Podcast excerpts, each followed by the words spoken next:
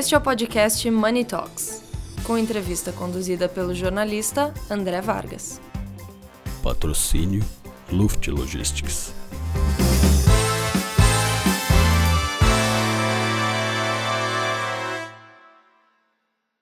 Conversar agora com Marcelo Tchoff, da PwC, que conduziu uma pesquisa, ajudou também na preparação dos dados, na interpretação dos dados, uma pesquisa global com CEOs, que vocês obtiveram resultados interessantes. Você pode contar um pouco para a gente? Sim, é, acho que o, um dos resultados mais emblemáticos é que 40% dos CEOs globais e também um número muito próximo no Brasil acreditam que se as suas organizações continuarem o curso atual, ou seja, não se transformarem, elas não serão viáveis nos próximos 10 anos.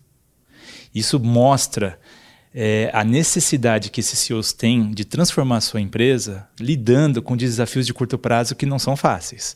Instabilidade macroeconômica, inflação, é, conflitos geopolíticos são os mais citados que realmente estão afetando o curto prazo. Então, essa questão da ambidestria corporativa na agenda do CEO é super relevante, ou seja, encarar o presente para trans se transformar para o futuro.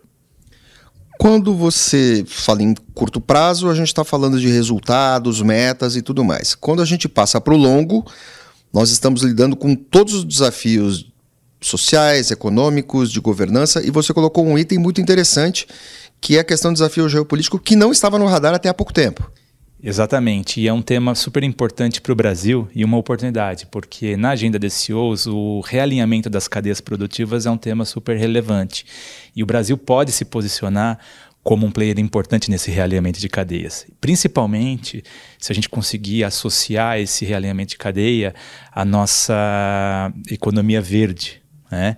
Um, um processos de, de, de produção mais sustentáveis, é, embutidos também de aspectos sociais.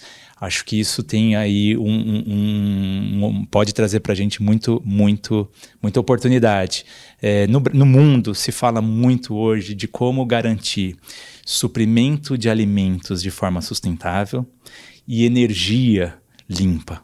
Né? E o Brasil pode ser uma potência, por isso que é, a gente enxerga esse futuro com muitos bons olhos para o Brasil é, e grandes oportunidades.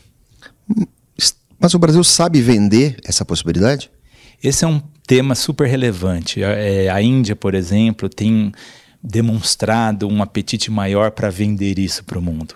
Ela tem se posicionado como a alternativa mais interessante, por exemplo, em relação à China.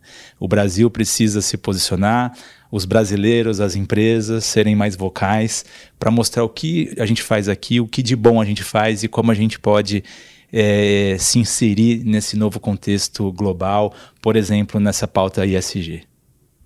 Muito obrigado.